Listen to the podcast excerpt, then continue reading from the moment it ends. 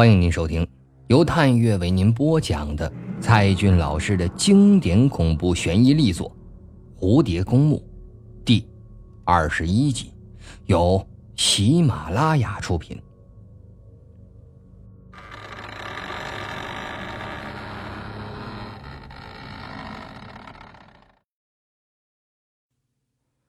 庭院深深深几许，杨柳堆烟，帘幕无重数。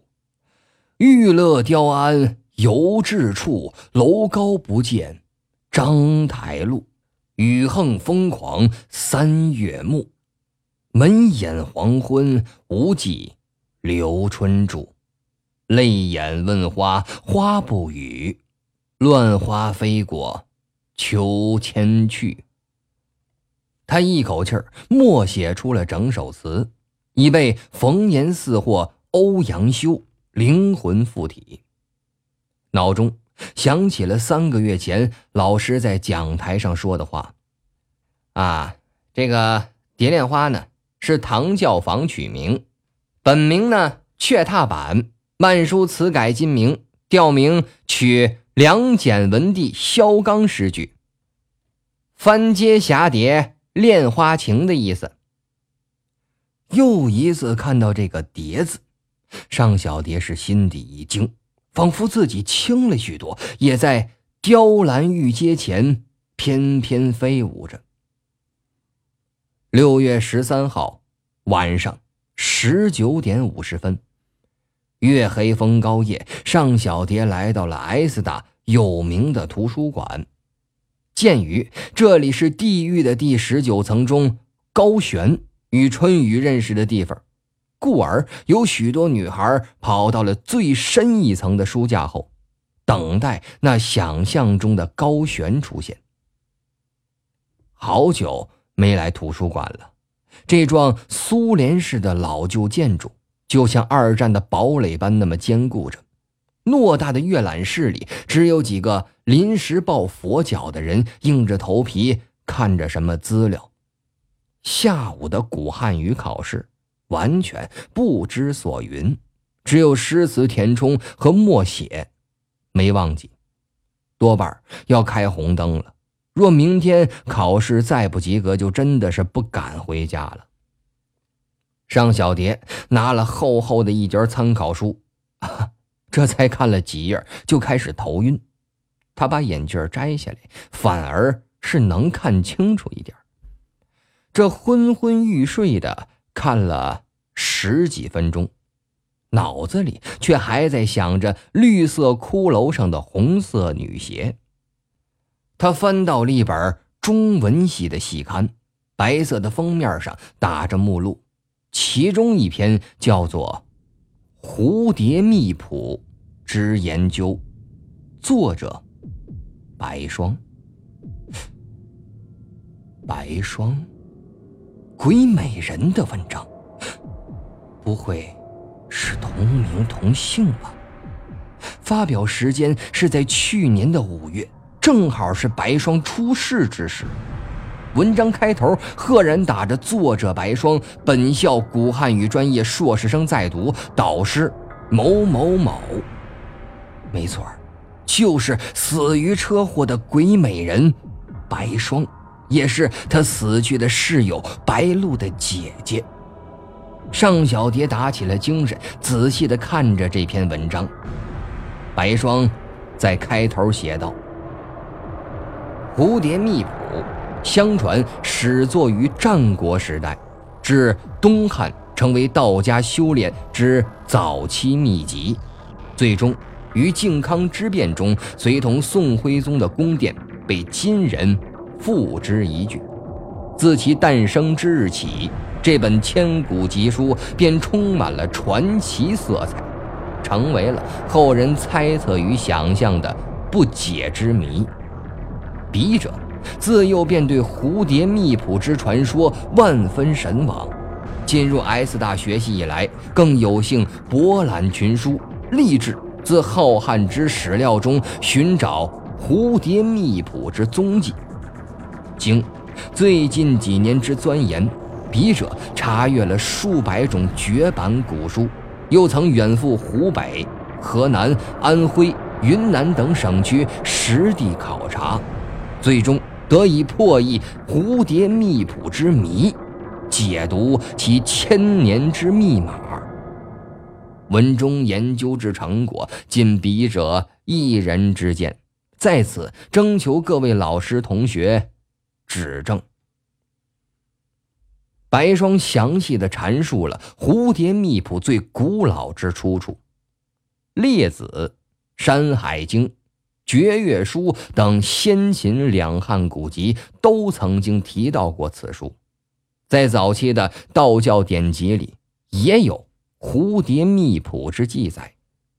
读过《三国演义》的人都会记得，割据汉中最后投降曹操的张鲁，此人。不是一般的军阀，而是政教合一的统治者，曾秘密供奉蝴蝶秘谱，因为本书有神奇之力量，能使战死者复生，又能杀敌人于千里之外于无形。当曹操大军逼近汉中之时，也是蝴蝶秘谱提醒了张鲁，才促使他投降。这是白霜从一本绝版的宋朝古书里看来的，作者是汉中教徒后代，书中保存着三国时代的巫术咒语。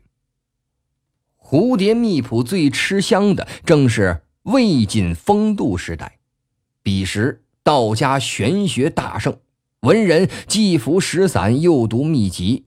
据说阮籍、嵇康。以及竹林七贤均是酷爱此书，云间陆世龙的陆云还把此书奉为至宝，竟能在文人聚会中叹为观止的全文背诵，一字不差。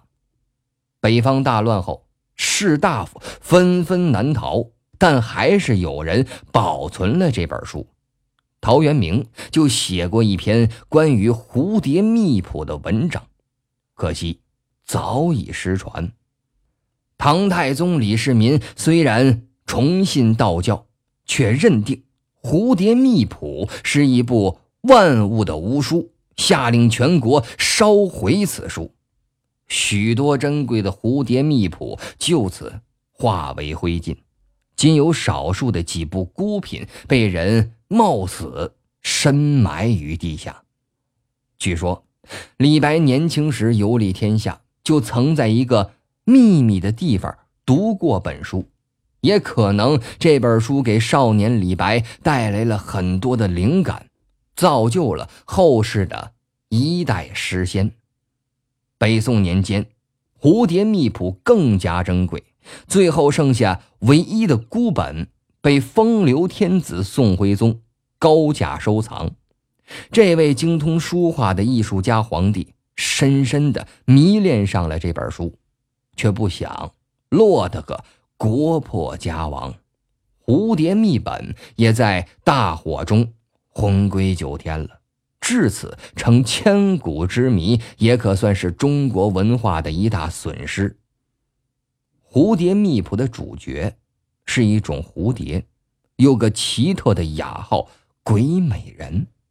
这种蝴蝶无比的怪异，双翅一边是美人，另一边则是枯骨。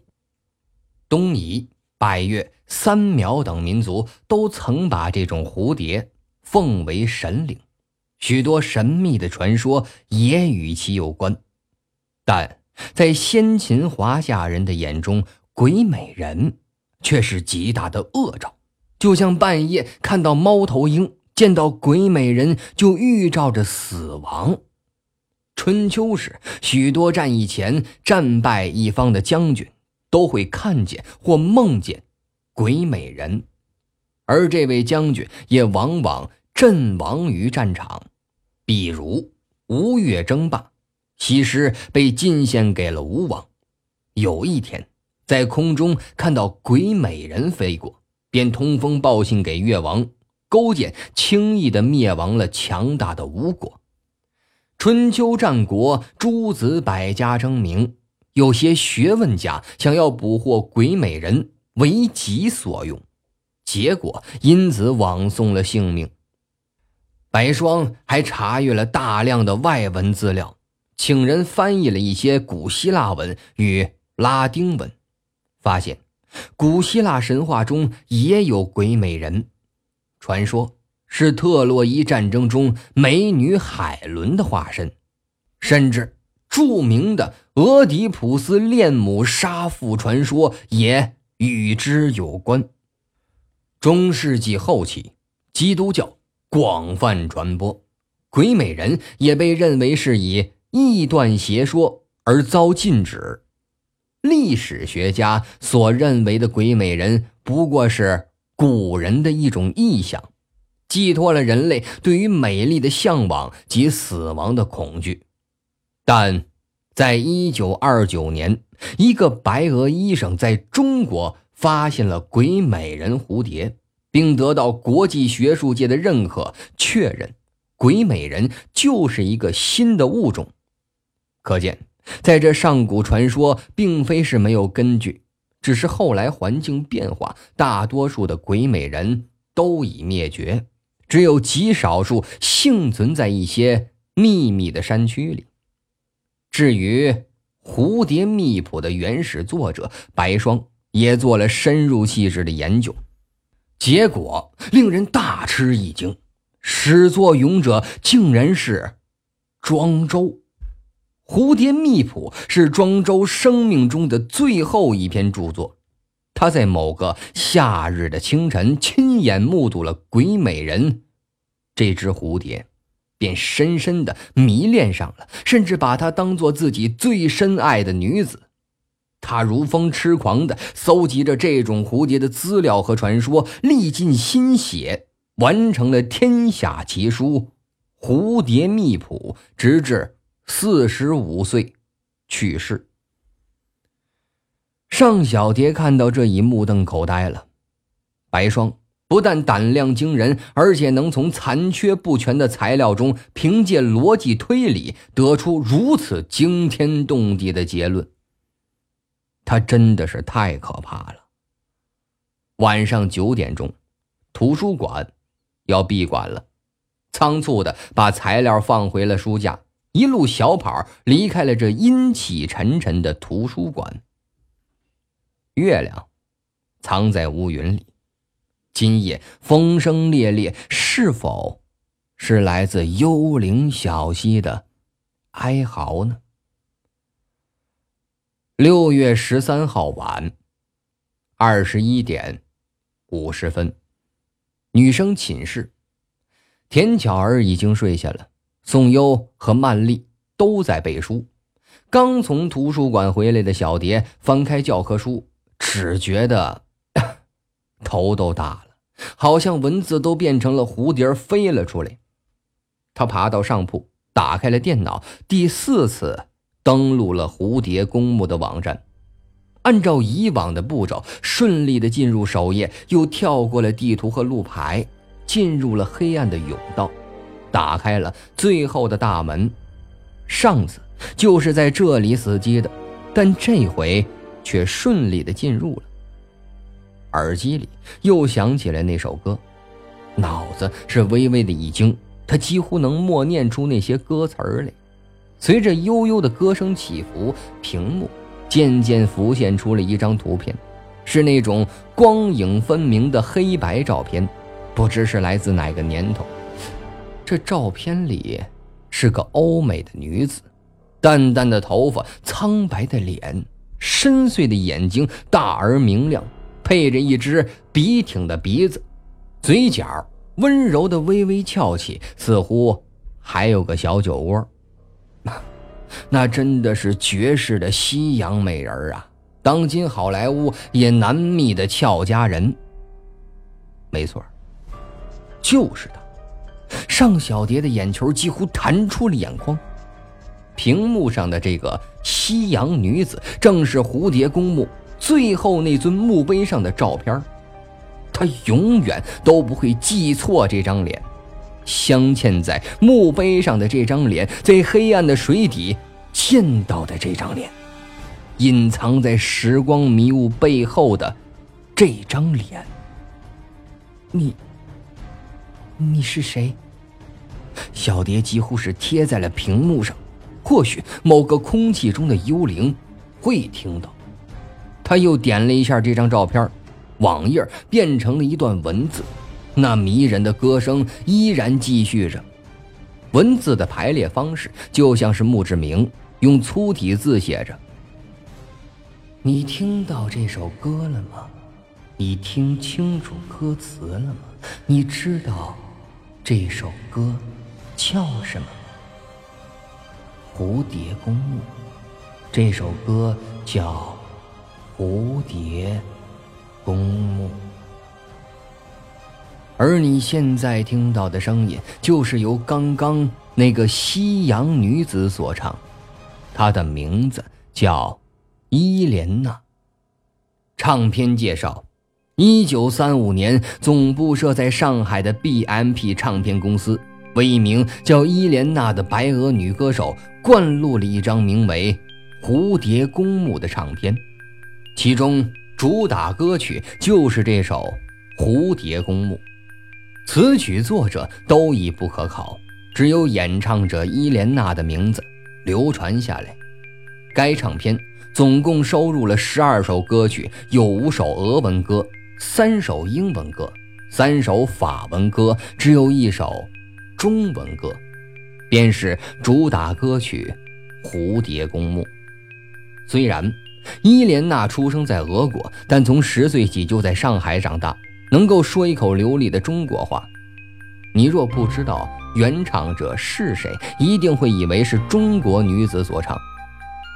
伊莲娜当时并非是有名的歌星，只是参加过歌剧《蝴蝶夫人》的表演，在吕户外侨中有一定的知名度，所以这张《蝴蝶公墓》的唱片仅在外侨中流行，大部分中国人都不知道它的存在。一九三六年，伊莲娜因难产而死，年仅二十四岁。蝴蝶公墓的唱片也随之而被人遗忘，唯有这首同名的主打歌曲仍然飘荡在城市边缘的夜空中。以下为全部歌词：三千年前，你一睡不醒。你在地底潜伏，我在人间等候。你吐丝作茧自缚，我望眼欲穿，孤独。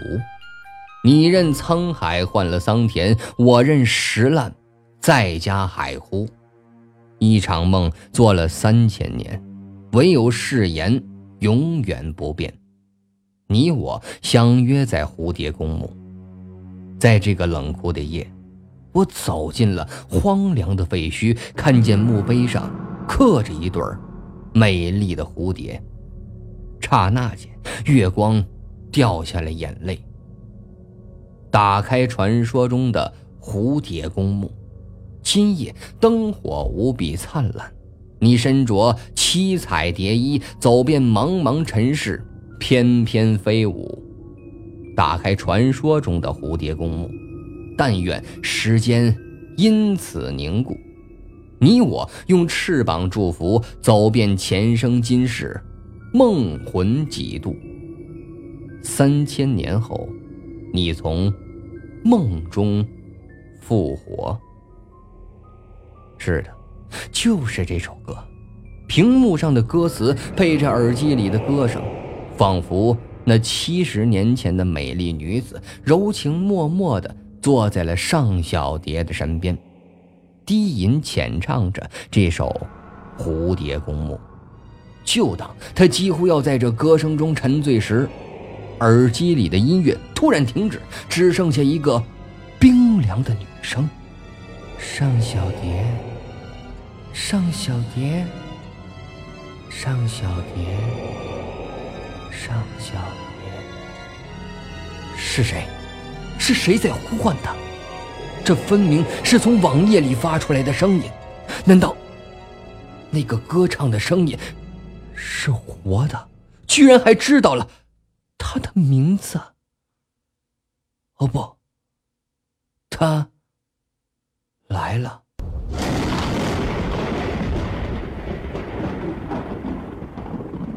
今天的节目就播讲到这里，感谢您收听由探月为您播讲的《蝴蝶公墓》。想要收听更多精彩小说，您可以下载喜马拉雅手机 APP，关注探月。